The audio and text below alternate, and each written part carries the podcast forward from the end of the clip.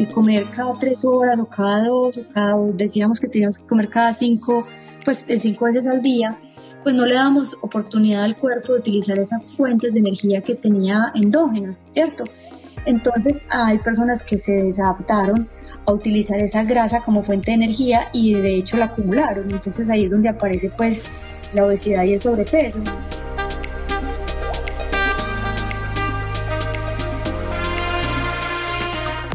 Hola, soy Tatiana Velázquez. Cada semana dirigimos nuestras luces y toda la atención hacia una latina que con su inteligencia, talento y servicio está elevando nuestra comunidad y pavimentando el camino para las que venimos detrás. Ellas son innovadoras, empresarias, científicas, celebridades, pero sobre todo heroínas del día a día. Sus acciones, valentía y dedicación nos dicen en voz alta que como mujeres hacemos la diferencia y hoy pueden ser tus mentoras. Bienvenidas a Latinas Mastermind. Hola a todos, ¿cómo están? Bienvenidos a este nuevo episodio de Latinas Mastermind. Bienvenidos, este es el episodio número 42. El día de hoy vamos a hablar con la doctora Pilar Restrepo. La doctora Pilar es médico especialista en medicina funcional, es además médico familiar, ha practicado la acupuntura japonesa y la acupuntura craneal, Yamamoto. Además, es docente universitaria, es speaker y tiene su práctica en la ciudad de Medellín. Hoy hablamos con ella para que nos contara qué es la medicina funcional, pero lo más importante, para que habláramos sobre el ayuno.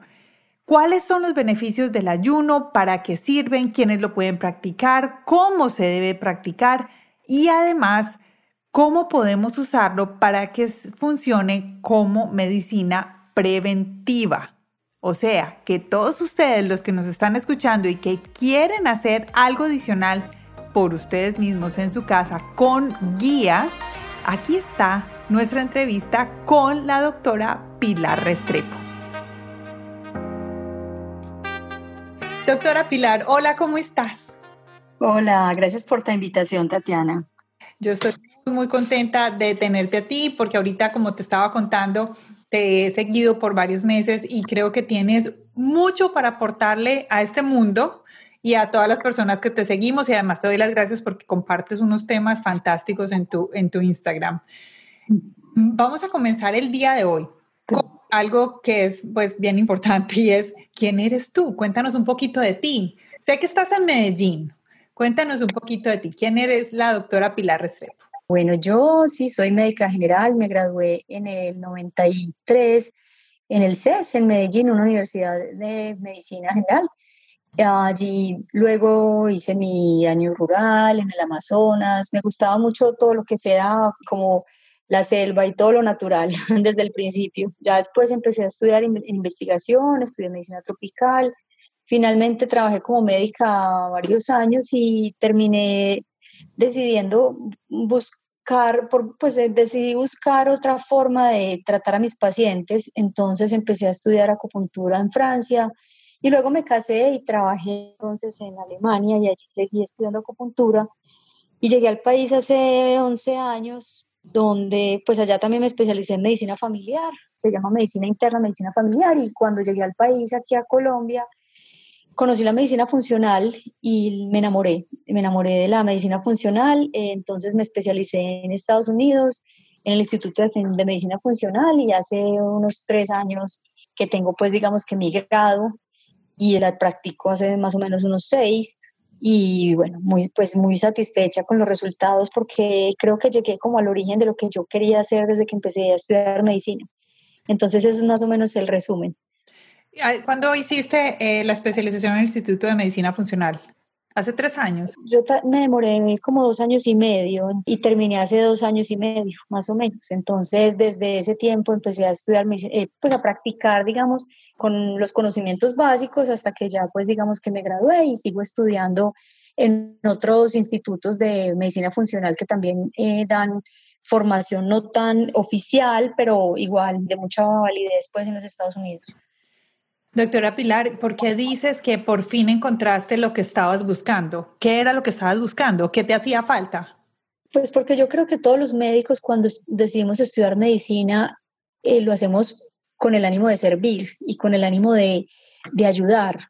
Y cuando nos damos cuenta de que, obviamente, no estoy diciendo que la medicina convencional no ayude, sí, y es maravillosa y hay muchos avances en la medicina, etcétera, pero nosotros hemos sido entrenados para cuidar enfermos y no para mantener personas sanas. Y eso me parece que es una carencia, una falencia pues de la medicina convencional porque no es preventiva, sino que trata al paciente, ¿cierto? Y fuera de eso no va a la raíz de muchas eh, enfermedades crónicas que son las que realmente generan un impacto económico y social y también en las personas, ¿me entiendes? O sea, las enfermedades crónicas es lo más costoso para los países y es lo más costoso para una persona también cuando está enferma de algo para toda su vida, ¿cierto? No es lo mismo que les quiten a uno el apéndice y es fácil y es maravilloso que haya cirugías, pero cuando tú tienes dolor crónico y te dicen que para eso no hay nada, o tienes una condición autoinmune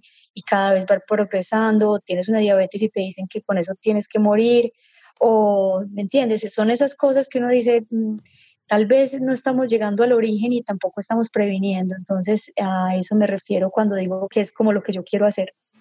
Muy interesante, me gustó eso que dijiste de que los médicos han sido entrenados para curar enfermedades y no para mantener la salud. Eso me parece, me parece muy importante y creo que hace parte de, de lo que estamos viviendo como en este momento, no en este momento de la vida, sino como en general, como algo nuevo de, de avanzada.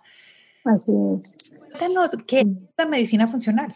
Bueno, la medicina funcional es eso, es ir al origen de la enfermedad, es buscar Mm, la causa de las disfunciones que generan enfermedad. Entonces, mm, digamos que cuando se habla de medicina funcional, se habla de que somos personas únicas, tanto en nuestra genética, nuestra eh, bioquímica, en nuestro entorno, eh, la manera de relacionarnos, nuestras actividades. Entonces, eso nos hace seres únicos. Y esa bioindividualidad es la base pues, de la medicina funcional asociado a que hay, digamos, si hacemos la analogía con un árbol y vemos que el árbol tiene raíces y tiene uno, pues un tallo y unas ramas y unas hojas, hagamos de cuenta que las raíces son la base, digamos, de la salud, ¿cierto? Y en la raíz están los pilares del estilo de vida que son la alimentación, el ejercicio, el relacionamiento, pues digamos, tanto emocional, espiritual y mental, la hidratación. Y entonces todos esos pilares de estilo de vida hacen que uno tenga un tallo y unas ramas saludables y unas hojas, que es finalmente donde iría cada enfermedad o cada órgano, por decirlo de alguna manera, a manifestarse. Entonces, si yo no tengo una raíz sana, no puedo tener unas hojas sanas y la medicina se va a las hojas o a las ramas y no se va a la raíz. Entonces, de eso se trata la medicina funcional, de buscar la bioindividualidad y no olvidar que somos seres integrales y también, pues, digamos que tenemos e, esa base que es la que tenemos que nutrir para ser sanos. ¿Y la medicina funcional es, o sea, sirve para todo el mundo o es solo para adultos? O sea, estoy pensando en los niños. No, para todo el mundo. Obviamente todos tenemos, pues las disfunciones empiezan incluso desde la preconcepción, desde, desde la madre, desde esa mamá que tuvo el bebé. Entonces, es importante en la preconcepción, en el embarazo y ya después de que el niño nace también eh, se puede aplicar la medicina funcional. Y si una persona dice, bueno, yo tengo un médico de toda la vida, digamos aquí en los Estados Unidos que se llama el médico general o el médico de familia, o sea, ¿se puede cambiar o es como una especialidad? O sea, es como si el médico funcional fuera, voy a decir a reemplazar, pero de pronto esa no es la palabra, al médico general o, es algo que se complementa? yo diría que depende de la especialidad, porque es que uno puede estudiar medicina funcional y ser dermatólogo. Entonces yo puedo utilizar la medicina funcional en mi dermatología o la puedo utilizar en mi pediatría o puedo ser médico general y a la vez funcional. Entonces, no necesariamente lo reemplaza, sino que dependiendo del médico, si tengo un médico general que es médico funcional, pues está perfecto. Ah, ok. Entonces, mi pregunta es, ¿podría cambiar mi médico general o mi médico de familia por un médico funcional? O sea, ¿podría hacer eso o tengo que quedarme con mi médico general y el médico funcional sería como algo adicional?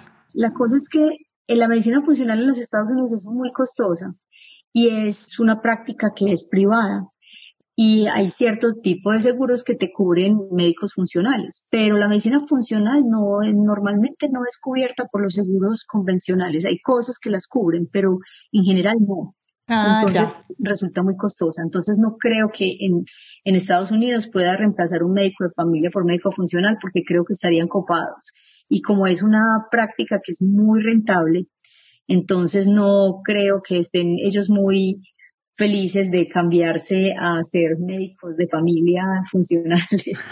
Yo sé, entiendo, entiendo. Pero entonces, bueno, ahí va, va entonces mi otra pregunta. Si nosotros los que estamos fuera, eh, estamos, pues yo, yo soy de Medellín, pero vivo en los Estados Unidos, ¿podríamos tener citas contigo virtuales? Mm, pues yo tengo una práctica aquí que, pues digamos que tiene unas citas ya ah, como muy lejos, ¿cierto? En Estados Unidos yo tengo, normalmente doy una cita al día para pacientes extranjeros, entonces tengo alguna disponibilidad, pero para pacientes en Medellín es, más bien poquita. Es muy poquita. sí, es difícil porque en el momento pues hay pocos especialistas de medicina funcional y la gente lo está buscando en este momento mucho, entonces pues gracias a Dios tengo trabajo. Ah, no, pues buenísimo, me alegra muchísimo, muchísimo, mm. muchísimo por ti. Doctora Pilar, vamos a hablar de algo especialmente hoy sobre el ayuno. ¿Cuáles son los beneficios del ayuno? O sea, ¿qué es el ayuno? Empecemos por ahí. ¿Qué es el ayuno y para qué sirve? Eh, bueno, el ayuno es, como su nombre lo indica, no comer, es no comer absolutamente nada durante un periodo de tiempo. El ayuno mínimo es de 12 horas. ¿Por qué? Porque en ese momento las células, digamos que el cuerpo empieza a utilizar o a buscar fuentes de energía adicionales de las que uno les da, eh, le da en la comida. Entonces, hay una manera, normalmente todas las células del cuerpo utilizan el azúcar como fuente de energía, ¿cierto? La glucosa. Y la glucosa pues está en, en, muchísimos alimentos que consumimos, ¿cierto? Especialmente en los carbohidratos, en los azúcares, etcétera pero digamos que glucosa hay en muchísimos alimentos. Entonces, cuando nosotros comemos, esta glucosa entra al cuerpo y las células la utilizan como fuente de energía, producen energía y lo que les sobra la acumulan para utilizarla después en forma de grasa. Cuando yo ayuno, se pierde, digamos que esa glucosa de eh, la comida y el cuerpo empieza a buscar fuentes de glucosa internas, ¿cierto? Entonces ahí está el hígado, el hígado llega, le dice al cuerpo, bueno, necesito producir azúcares y puede utilizar la grasa como fuente de energía si está, digamos que, adaptado para hacerlo. El problema en este momento, eh, digamos que con la dieta occidental y con los errores que hemos cometido a lo largo de los años, pues digamos la desinformación y el, el conocimiento, porque pues se va adquiriendo cada vez más, mm, nos hemos dado cuenta de que estábamos comiendo más de la cuenta, ¿cierto? Entonces, el comer cada tres horas o cada dos o cada, decíamos que teníamos que comer cada cinco pues cinco veces al día, pues no le damos oportunidad al cuerpo de utilizar esas fuentes de energía que tenía endógenas, ¿cierto? Entonces hay personas que se desadaptaron a utilizar esa grasa como fuente de energía y de hecho la acumularon. Entonces ahí es donde aparece pues la obesidad y el sobrepeso. Lo que hace el ayuno, y uno de los beneficios es eso, que al uno ayunar hace un switch, pues hace como un cambio, digamos, de utilizar, en lugar de la glucosa, se utiliza utiliza algo que se llama cuerpos cetónicos que se producen cuando el cuerpo está adaptado para quemar esa grasa como fuente de energía. Y esos cuerpos cetónicos, en lugar de producir poca energía, producen mucha más. Entonces, por eso cuando las personas ayunan y vuelven y juega, están adaptadas para hacer ese cambio y producen energía a partir de la grasa, son más activas son más atentas, su cerebro, su cerebro funciona mejor porque el cerebro necesita glucosa o necesita cuerpos cetónicos y funciona perfecto con los cuerpos cetónicos. Entonces, los beneficios del ayuno son múltiples porque al producir más ATP, que es, digamos, que la energía que producen las células, hay mayor actividad cerebral. Mm, al no haber glucosa, pues tampoco hay producción de insulina, que la insulina es una hormona que es inflamatoria y favorece el depósito de grasa en el cuerpo y favorece, digamos, enfermedades cardiovasculares, etcétera. Entonces, todo eso hace que eh, la diabetes se pueda reversar, que podamos reversar un síndrome metabólico, la obesidad. Mm, hay muchos estudios en neurodegeneración, o sea, es protector a nivel del cerebro. En cáncer también hay varios estudios, eh, etcétera. Así que son múltiples los beneficios cuando el cuerpo, digamos, es capaz de adaptarse a utilizar las cetonas como fuente de energía. Me has acabado de dar una increíble noticia, que es el tema de la energía, porque muchas veces, bueno, pensamos en que las personas que hacen ayunos están sin fuerza, que no pueden hacer ejercicio, bueno, no es que no puedan, sino que digamos se sienten sin la energía y sin el poder para hacerlo. Entonces me gusta mucho esa explicación que nos acabas de dar, porque como que me amplía el espectro del conocimiento sobre el ayuno. Algo que te quiero preguntar es, ¿qué pasaría? O sea, las personas dicen, bueno, voy a hacer un ayuno. Si dices que son 12 horas o pueden ser más, digo yo, mm, hay diferentes tipos de ayuno, o sea, porque sé que hay uno que es como corto o intermitente y hay otro que es de larga duración, no sé cómo es el nombre. Sí, lo que pasa es que mira, cuando hablabas de, de decir, no, es que dicen que si ayuno está cansado, ahí es donde si te diste cuenta, fui como muy enfática en decir si están adaptados. Y es porque el ayuno sin adaptación puede ser dañino, pues puede no mm. ser ni beneficioso e incluso deletéreo, pues, ¿cierto? Entonces, lo que sucede es que como a veces ha estado, pues digamos que en este momento está de moda, las personas empiezan a ayunar y a hacer ayunos prolongados y no están adaptadas para el ayuno, simplemente lo hacen y dicen, no, yo voy a aguantar hambre y aguantan y aguantan y entonces les da dolor de cabeza, mal genio y en el momento en que rompen el ayuno comen cualquier cosa y ya se desesperan. Eso es un ayuno hecho, digamos, a la fuerza y esa no es la idea, la idea es empezar a adaptar el cuerpo al ayuno. Entonces, un ayuno sí es, es mayor a 12 horas, pero 12 horas pues es apenas donde empiezan los beneficios. El beneficio se logra es cuando yo me adapto. Entonces, cuando yo como y yo realmente rompo el ayuno es porque tengo que comer, pero no porque me estoy muriendo del hambre. Ahí es cuando estoy adaptado. Si yo todavía estoy necesitando o mirando el reloj para comer, ahí tengo todavía un problema de azúcar. Entonces, la comida debe ser una ruptura del ayuno, más no una necesidad de que mi cuerpo ya no puede más. Entonces, cuando mm, hablamos de tipos de ayuno, pues el primer ayuno, digamos que el más utilizado es el ayuno que se llama eh, la nutrición restringida, pues alimentación restringida en el tiempo. ¿Qué quiere decir eso? Que hago una ventana de comida y hago una, una ventana de ayuno. Entonces, el más usado es 16-8, o sea, 16 horas de ayuno y 8 horas donde estoy comiendo. Entonces, en ese momento, no es que voy a comer las 8 horas, ojalá hago dos comidas, máximo tres, no cinco, pero la idea es como atrasar, retrasar, sea el desayuno o la comida. Entonces puedo hacer un desayuno tarde o un almuerzo tarde y no comer, ¿cierto? Algo así. Entonces hago 16 horas de ayuno y durante esas 8 horas me alimento. El que le sigue ya son, digamos, 18 o hasta 20 horas de ayuno y 4, y cuatro horas de ventana de alimentación. Ese es como el más utilizado, pero hay otro que es, por ejemplo, el, el 5-2, que son dos días de ayuno, ayuno total, y cinco días comiendo normal. Hay otro que es uno que se llama el Fast Mimicking Diet, que es como una dieta que simula el ayuno, que son cada tres meses hago cinco días de ayuno, pero el ayuno incluye 500 calorías al día por cinco días.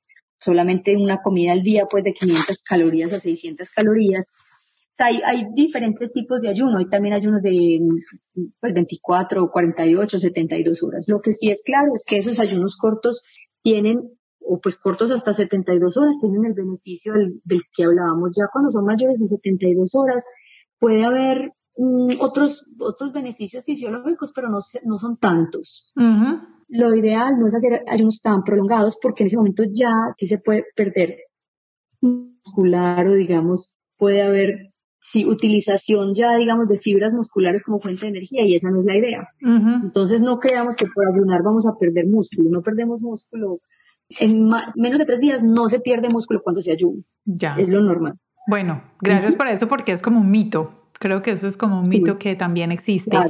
Yo te iba a preguntar antes de esta descripción, entonces es, o sea, no vamos a salir todos a la carrera a ayunar porque pues nos pareció súper chévere y está de moda, porque pues la doctora Pilar nos lo acaba de decir muy claro, es la adaptación y yo creo que debe existir una fórmula para adaptación o un proceso de adaptación, no fórmula, un proceso de adaptación para cada uno de manera personalizada, digo yo, porque es como dependiendo de cómo es cada uno y cómo está el cuerpo o, o no.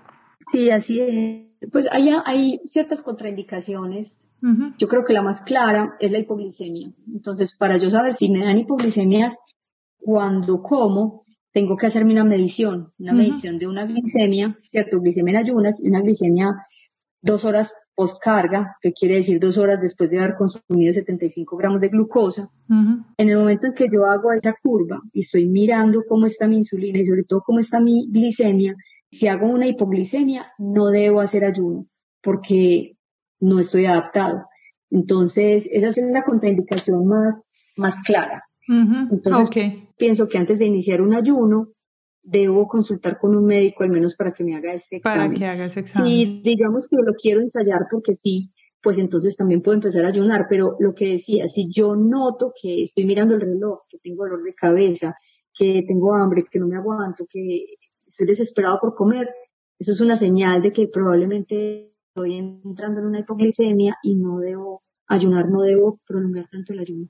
¿Qué cosas se pueden tomar, digo yo, no, no sé si comer, pero pues digamos, se puede tomar agua, se puede tomar, no sé, café, té, aguas aromáticas, no sé. ¿Qué se puede tomar durante el ayuno? Sí, la verdad, eh, se puede tomar café, se puede tomar agua, se puede tomar té. Y hay muchas personas que dicen, ah, se puede tomar limón, se puede tomar vinagre, se puede tomar... Yo digo que ayuno es ayuno. Lo ideal es que sea agua, literalmente agua y no más. El café puede ser adecuado, pero hay personas que se exceden, entonces tampoco es bueno porque se deshidratan, porque el café es laxante, pero a la vez también es, es un diurético, entonces las personas se pueden deshidratar. Entonces no recomiendo que se consuma demasiado café. Y para saber si pueden consumir otras cosas, pienso que es para personas que están más adaptadas, que hacen, digamos, la adaptación grasa muy fácil, o sea, que entran en cetosis muy fácil, o sea, que utilizan la grasa como fuente de energía de manera más eficaz, ¿cierto? Pero para yo empezar a entrenarme en el ayuno, no debo tomar sino agua y de pronto un café. Y el café tiene que ser café negro, no el café con leche o con azúcar o esplenda o algo así. Puede haber café y puede también haber un poquito de aceite de coco. El coco, pues el aceite de coco tampoco produce elevaciones en la insulina porque las grasas en sí no producen elevación en la insulina, que es lo que pretendemos no elevar cuando hacemos ayuno. Mm, ok, ok. Entonces, bueno, nada, café negro con aceitico de coco. ¿Tú sabes algo? Porque esto es algo que conocí en los últimos meses, el monk fruit. Sí, el monk fruit, ajá, sí, es un endulzante, sí, que se utiliza bastante y que tiene propiedades interesantes, ajá. ¿Y podría endulzar el café con eso? No, no. No, lo ideal es, no, lo ideal es, además que las señales son diferentes para el cerebro, pues lo ideal es no azúcar, ni endulzantes artificiales, ni nada de eso. Nada, o sea, bueno, y me imagino que tampoco las frutas, o sea, ni jugo de fruta, que digan, ah, no, pues yo solo me tomé un juguito de naranja. No, nada, ahí ya rompiste el ayuno, así sea con 50 gramos de manzana verde, o sea, con cualquier cosa, no puedes. ¿Y qué tal el agua con electrolitos, se llama? Y electrolitos, sí, es válida, siempre y cuando no tenga glucosa, ¿cierto? Entonces, sí, ajá, con magnesio, potasio, sodio, claro, es válida también. Una solución con electrolitos que no tenga glucosa. ¿Y cómo hace uno para saber que no tenga glucosa? No, las hay. O sea, simplemente hay, hay sales. Entonces le puedes echar o sal del Himalaya, le puedes echar magnesio, pues hay sales de magnesio, entonces se lo puedes echar al agua. Ajá. Ah, ok, ok, bueno, entendido. Para un ayuno pues de 16 horas no necesitas hidratarte, simplemente tomas agua y ya después comes. Entonces no es necesario pues tomar hidratantes porque voy a ayunar 18 horas, no, no es necesario. No es necesario, bueno, entonces está bien. Vamos a hacer una pausa en el podcast y vamos a hablar sobre, ¿se acuerdan la fundación que les hablé la semana pasada? Sí, Standing a Hand Foundation o Fundación Una Mano Amiga. Todavía seguimos en la campaña de los morrales de amor y ustedes han estado ayudándonos. a recoger el dinero para darle estos 150 morrales a los niños huérfanos en Agua de Dios, Cundinamarca. Bueno, hay niños que son huérfanos en el orfanato, pero también hay niños que son de escasos recursos y van a estudiar en la escuela de las monjitas de Santa Ana. Además, también hay morrales que son entregados a los abuelitos que están en el ancianato de agua de Dios. Entonces, los invito a que vayan a la página de ellos. Puede ser en español, es fundación una mano Hagan una donación y nos ayuden a recoger el dinero necesario para entregárselo a estos morrales. Y lo otro, recuerden que por cada donación que ustedes hagan, nosotros la vamos a igualar.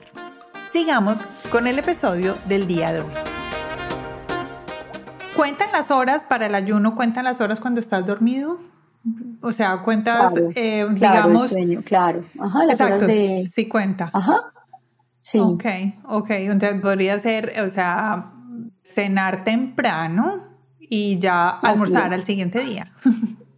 Sí, puedes comer, por ejemplo, a las 6 de la tarde, entonces a las 6 de la mañana ya llevas 12 horas, y si la quieres hacer de 16, puedes desayunar a las 10 de la mañana. Puedes hacer un almuerzo a las 2 de la tarde y una cena otra vez a las 6 y ya ahí tienes tus 8 horas de ventana. ¿Cuál es la mejor forma para romper el ayuno? Pues con comida real. Hay muchas personas pues que hacen el ayuno muy bien, hacen sus 16, 18 horas, pero comen muchos carbohidratos o comen, se dan el gusto de comer lo que sea y, esa no es la idea. La idea es comer alimentos reales, quiere decir eso, pues no alimentos procesados. Idealmente, eh, eso depende del objetivo. Si mi objetivo es perder peso y reversar una resistencia a la insulina o una diabetes, lo que debo hacer es, después del ayuno, romperla con una proteína más o menos del tamaño de mi mano con muchos vegetales y una grasa que puede ser aguacate o aceitunas o alguna nuez, algo así, aceite de oliva, e idealmente nada de carbohidratos como pues como el arroz, el arroz que nos gusta tanto, plátano, etcétera. Entonces esa es la idea de romper el ayuno. O sea que la keto, sí, la dieta keto sería pues como algo ideal para combinarlo con un ayuno. Sí, claro. De hecho, digamos que para reversar la resistencia a la insulina o la diabetes, lo primero que se hace es empezar con una dieta baja en carbohidratos y frutas. Luego se empieza a hacer ayuno intermitente, que es de lo que estamos hablando. Y después se puede hacer una dieta, o al revés, o puede hacer una dieta cetogénica, o sea, ya después de quitar carbohidratos o de disminuir carbohidratos, quitarlos y hacer una dieta cetogénica, que es más o menos un 70% de grasa, un 20% de proteína y un 10% de carbohidratos. Y luego de ahí me puedo ir a eh, un ayuno intermitente más dieta cetogénica. Y eso ya es, pues, digamos que la versión avanzada. Lo puedo ir escalando siempre y cuando evalúe como las necesidades de cada persona. No es que todo el mundo tenga que llegar hasta allá, dependiendo de, de cómo estoy, de cuáles son mis ojos, puedo hacer, pues, digamos que variaciones. Ok, te entiendo. Doctora Pilar, vamos a hablar acerca de, digamos, un tema que es importante y es la prevención. Entonces, ¿cómo hacemos para utilizar el ayuno como medicina preventiva, digámoslo así, como medicina preventiva? ¿Está bien usado el término o solo como prevención? Sí, claro, o sea, la medicina preventiva, prevención, sí, se aplican los dos. Mira, cuando se ayuna, al dejar de comer, dejamos de producir una hormona muy inflamatoria, que es la insulina, que producimos cada vez que comemos. Entonces, la insulina se sabe que favorece el síndrome metabólico, que incluso en personas, digamos que más obesas, hay más riesgo de cáncer. Entonces, cuando no producimos insulina, estamos, digamos que desinflamando el cuerpo en cierto sentido. Hay también señaladores, eh, digamos, celulares, señales celulares que se activan o inactivan, que son antiinflamatorias, reguladoras del sistema inmune, anticáncer.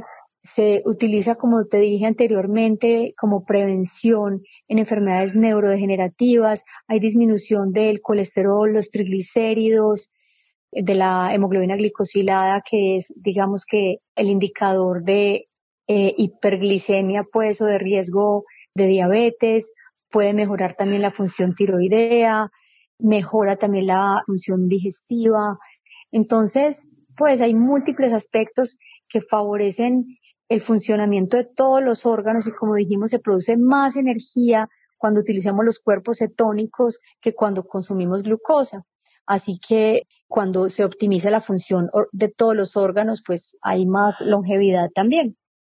Mm, eso está buenísimo. Bueno, algo para contarle a mi esposo porque él es un fanático de la longevidad, de cómo eh, vivir más años productivo y en salud. Esa es su, eso es lo que le gusta estudiar a él. Entonces, es que mira, cada vez que se come es, se genera estrés oxidativo. Yo cada vez que como me oxido.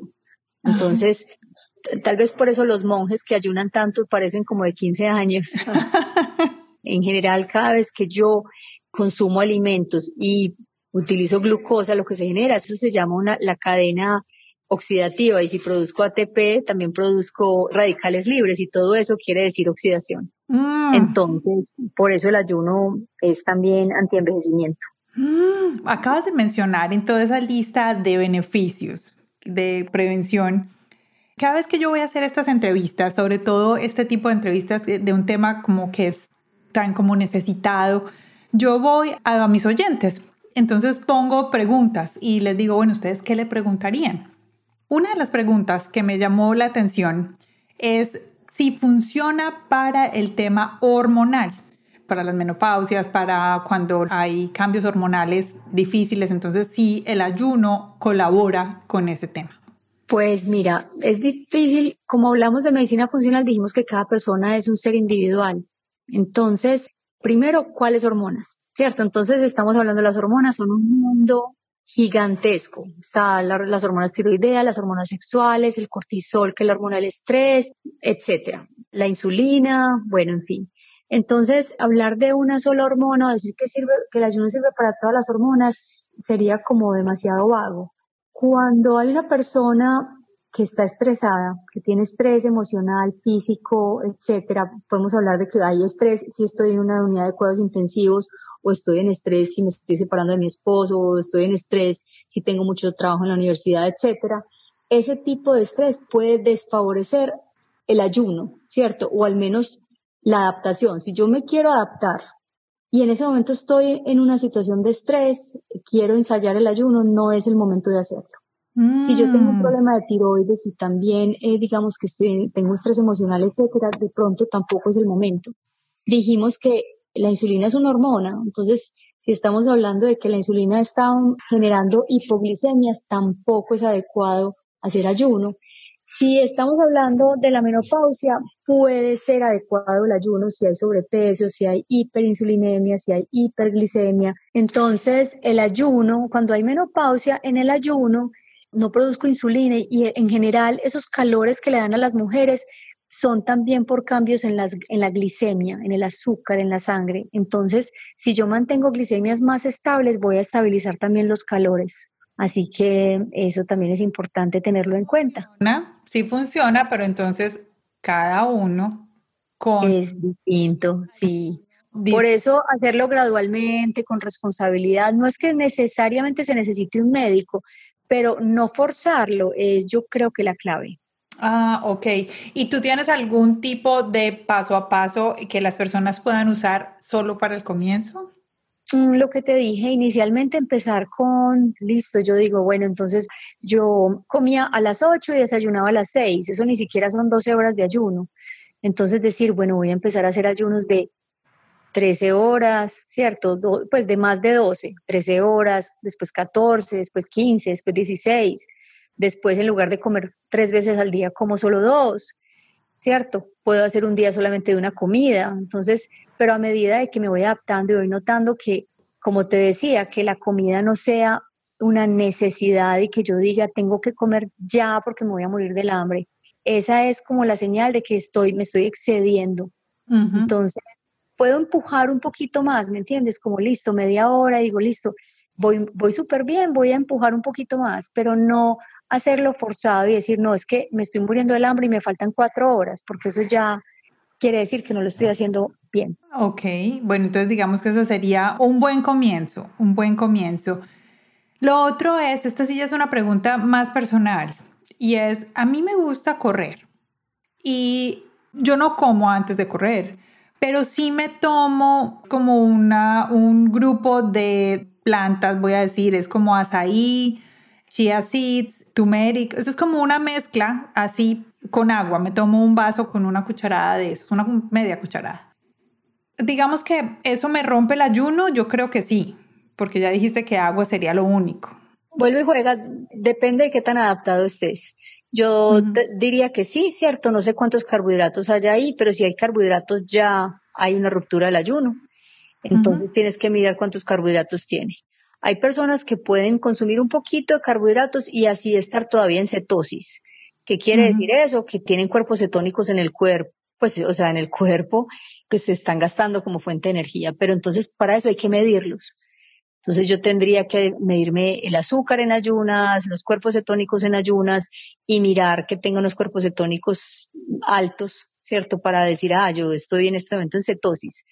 Pero eso son para personas muy adaptadas ya al ayuno. Entonces no creería que entres en cetosis con ese batido o con ese jugo que te tomas. Es, básicamente es agua, bueno, y eso sí. Pero entonces mi pregunta era, porque me dijiste al principio que daba energía, o sea, que practicando ayuno, digamos, al, después de un tiempo, te puede dar más energía y más claridad mental o más, bueno, no sé, podría ser así.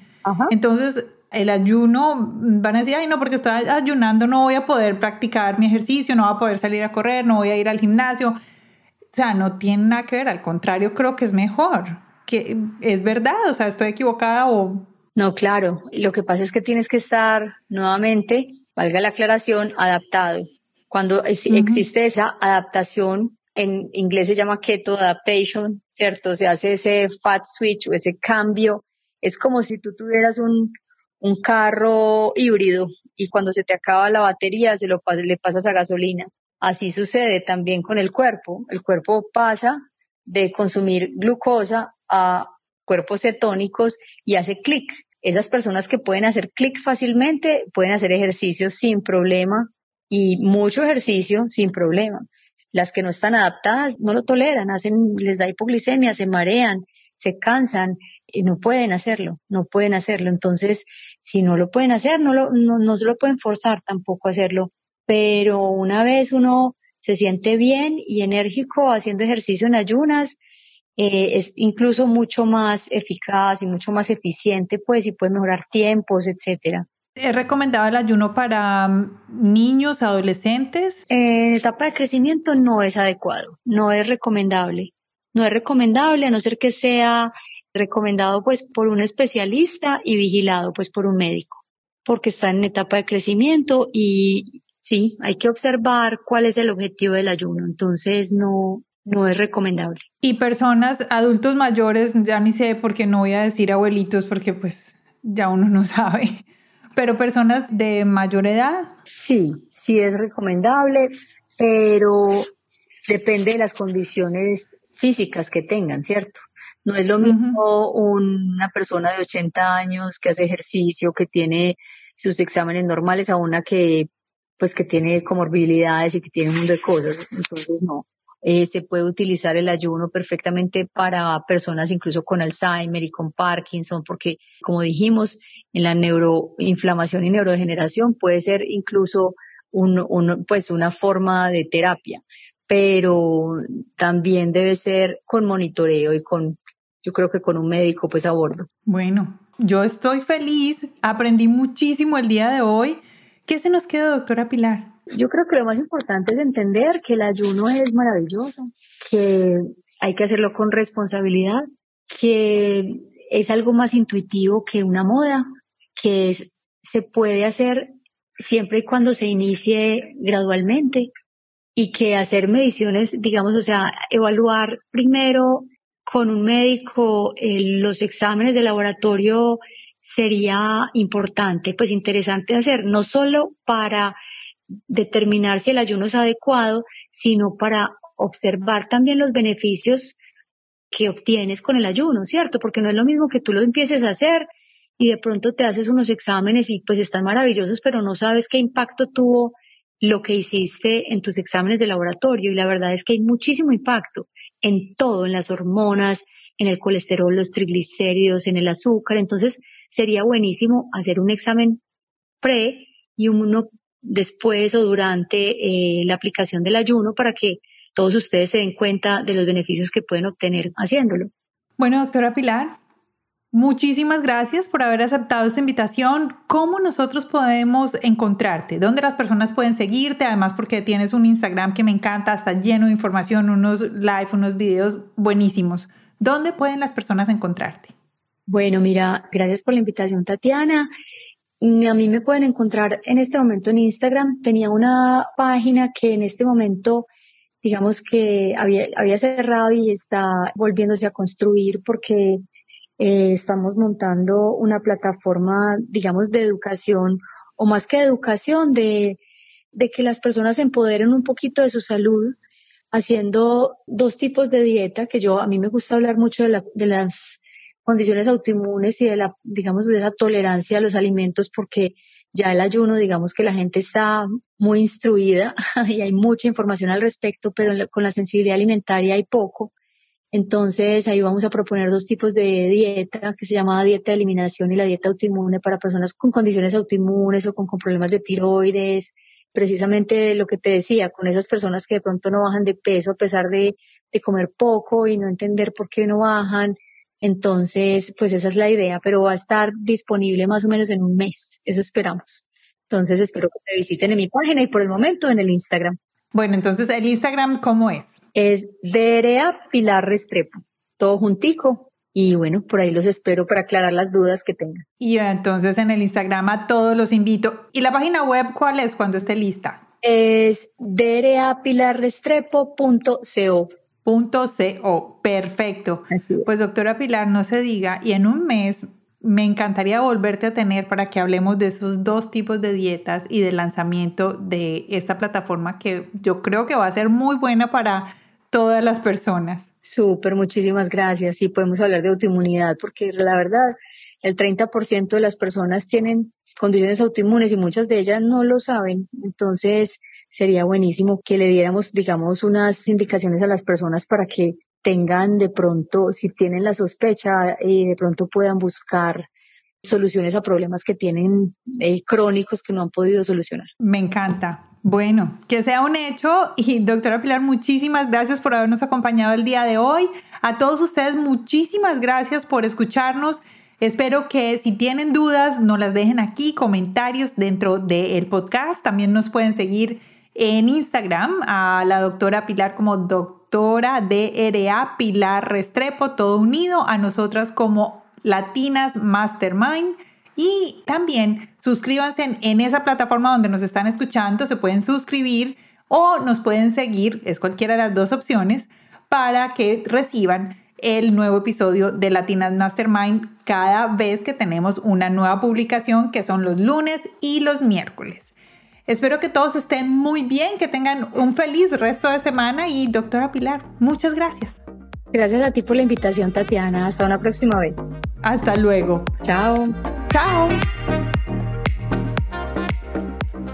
¿Cómo les pareció? ¿Aprendieron bastante? Yo aprendí muchísimo. Me encanta todo esto de la medicina funcional todas las cosas que podemos aprender y que podemos hacer a través de la nutrición y de cosas que están a nuestro alcance.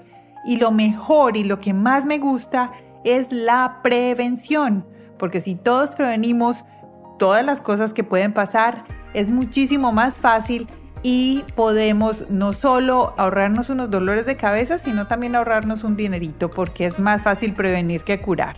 Siempre nos lo han dicho y yo creo que es cierto.